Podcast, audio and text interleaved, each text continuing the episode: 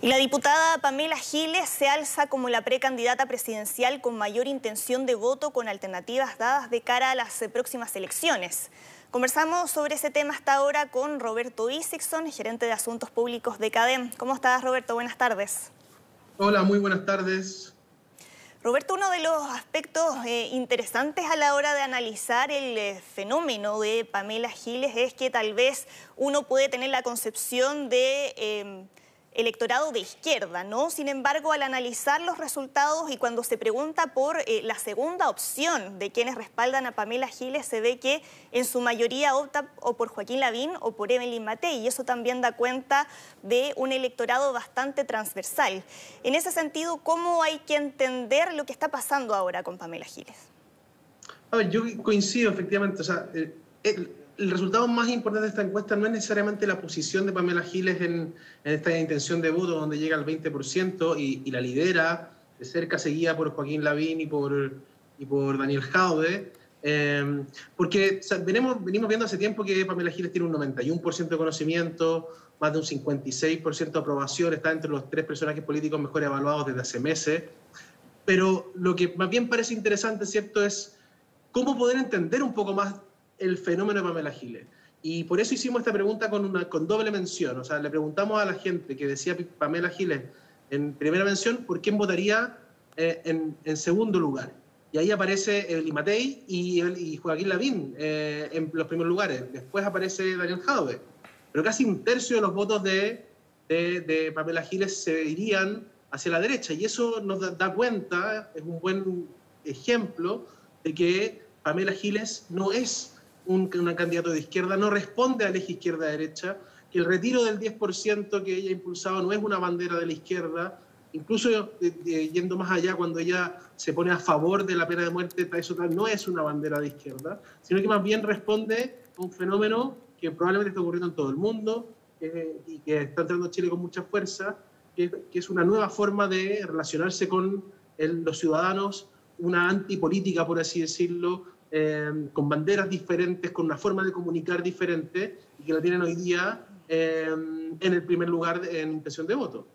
De hecho, solo para cerrar, digamos, cuando uno ve quienes apoyan más a Pamela Giles, son mucho más jóvenes, son del mundo independiente, son de sectores populares, que participaron eh, en mayor medida en, en, el último plebiscito, pero en general no suelen participar de las elecciones.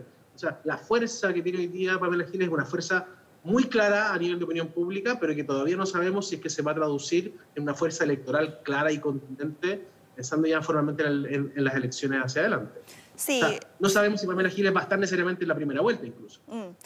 Y, con, todo lo que acabas de, mencionar recién para tratar de, explicar lo que representa su figura, tú mencionabas, por ejemplo, un nuevo estilo a la hora de comunicar. Y en base a eso hay, uno escucha también varias comparaciones, por ejemplo, con Donald Trump. ¿Estás de acuerdo con esa comparación? ¿Con quién la podríamos equiparar ahí? O sea, Trump es un, es un candidato que efectivamente tenía un estilo parecido al de Pamela Giles, eh, o, al, menos usa los recursos, Pamela Giles usa recursos que utilizó Donald Trump durante, durante su campaña primero y luego pues, eh, en, su presidencia, eh, pero, pero vienen evidentemente de sectores políticos distintos. Ahora bien, yo creo que fíjate, si, que si yo tuviera que, definir de alguna manera a Pamela Giles, es como si fuera la reina del pop. Eh, y, eso tiene que ver con la forma de hacer política hoy día. Es una política mucho más cortoplacista, mucho más presentista, de, satisfacer necesidades inmediatas, eh, mucho más directo, más rupturista, más anti-elite.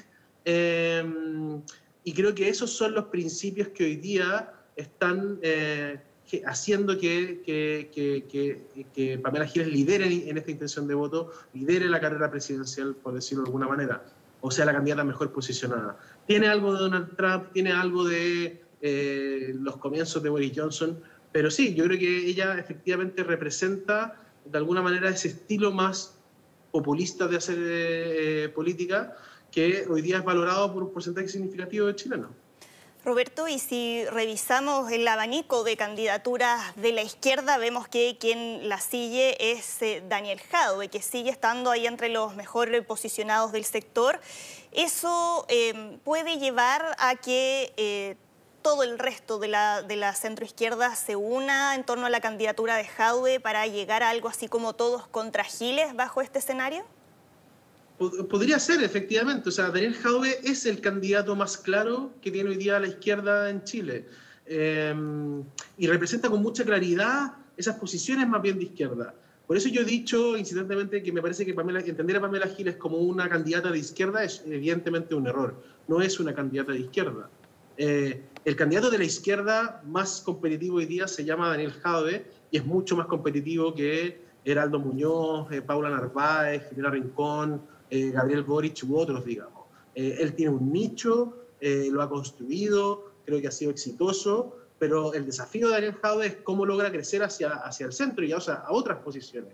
Y ese es el juego de piernas, por así decirlo, que ha mostrado Pamela Giles, que se mete con mucha fuerza en el mundo independiente, en la gente que no tiene posición política. Eh, y creo que para ser presidente de Chile no puedes, no puedes quedarte en tu, en tu nicho o en tu segmento, tienes que salir a buscar eh, hacia otro lado. Joaquín Lavín desde la derecha también lo logra. Ahora, en el caso de Lavín y Pamela Giles, de hecho, es interesante porque podría ser incluso paradójico pensar que Joaquín Lavín, que es el candidato más competitivo de la centro-derecha, no tienes asegurado su paso a la primera vuelta tampoco, por ejemplo, en un escenario con, Evelyn, con, Evelyn Matei en, una primaria.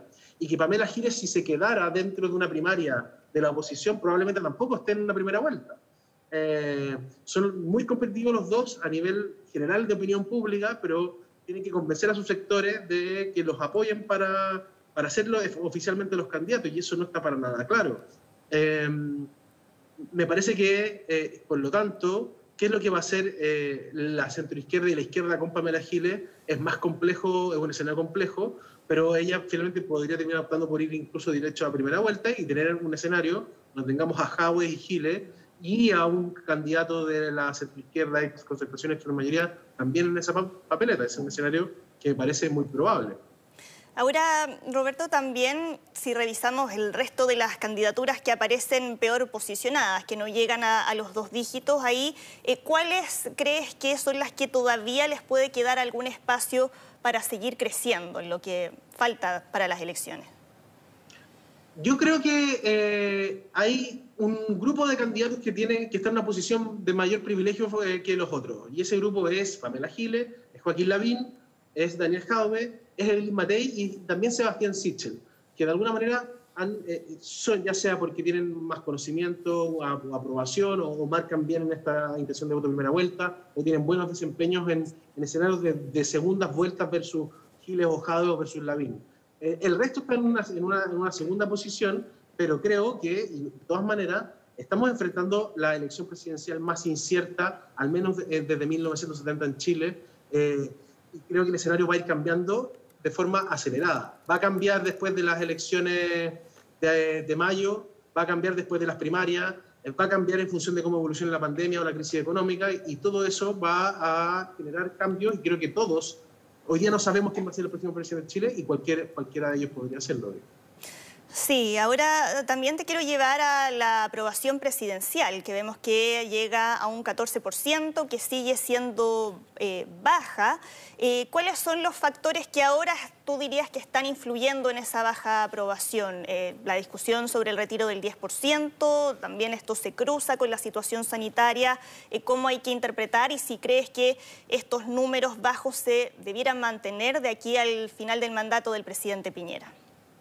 Bueno, yo creo que efectivamente es una mala noticia para el presidente y para el gobierno. La caída es significativa, de una semana a otra llega a un 14%, es el nivel más bajo de aprobación desde diciembre del año pasado y de alguna manera pierde el capital político que la pandemia le había entregado eh, y que le había permitido salir de, los mismos números que mostraba el presidente después del estallido social. Eh, ¿De qué depende que el gobierno inicie o retome esta senda de la recuperación? Va a depender evidentemente de cómo evoluciona la pandemia en primer lugar, eh, la tasa de contagios, que, logremos este ya, eh, debate que se ha instalado en torno a la inmunidad de rebaño, que esa, que, esa, eh, que esa contención de la pandemia se cruce con mejores expectativas económicas, crecimiento económico, creación de empleo. creo que también va a depender ahora que se, se, se ha metido un tercer factor relevante, que es el de la delincuencia, la sensación de inseguridad, creo que está creciendo muy fuerte, creo que el gobierno tiene un rol importante en relación a ella. Tú decías recién, Roberto, que esta es la elección más incierta de mil, desde 1970. Estamos ante un escenario ahí bien fragmentado.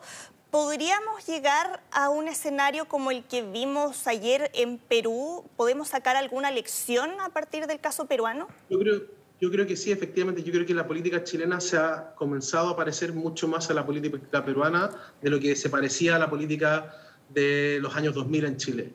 Eh, es, no es descartable para nada que tengamos cuatro o cinco candidatos competitivos que saquen más del 10% o se muevan entre 10 y 20% cada uno. Y eso hace que efectivamente esta elección sea imposible de anticipar con claridad. Y ahí, eh, dado el, escenario actual, eh, ¿hay alguna lección que pueda sacar ahora la clase política chilena tomando en cuenta lo que pasó en Perú? Yo creo que lo más importante, y esto quizás es complejo de decir, pero, pero, pero me parece que es muy significativo. Eh, esta crisis lo que ha hecho es, una necesidad de poder satisfacer las necesidades inmediatas y se ha instalado una política del presentismo, eh, de la solución de corto plazo. Y creo que tenemos que como país intentar llegar a un gran consenso de hacia dónde queremos ir y hacia dónde tenemos que llegar para poder hacer políticas de largo plazo y serias. Eh, y es ese el, el, principal desafío. Creo que en la medida en que tengamos una política que mira al corto plazo, que mira el día a día, eh, y no levanta la vista, va a ser difícil en el fondo no escapar de eso. Ahora, también creo que la nueva constitución tiene un rol de ordenar el sistema político con el sistema electoral, que sean coherentes entre sí, para poder darle mayoría a los gobiernos de turno, que puedan aprobar sus proyectos, que puedan ordenar en el fondo el sistema y así darle más mayor estabilidad de largo plazo a, a la democracia. Bien, Roberto Isixson, muchas gracias por conversar con nosotros aquí hasta ahora en Mega Plus. Que estés muy bien.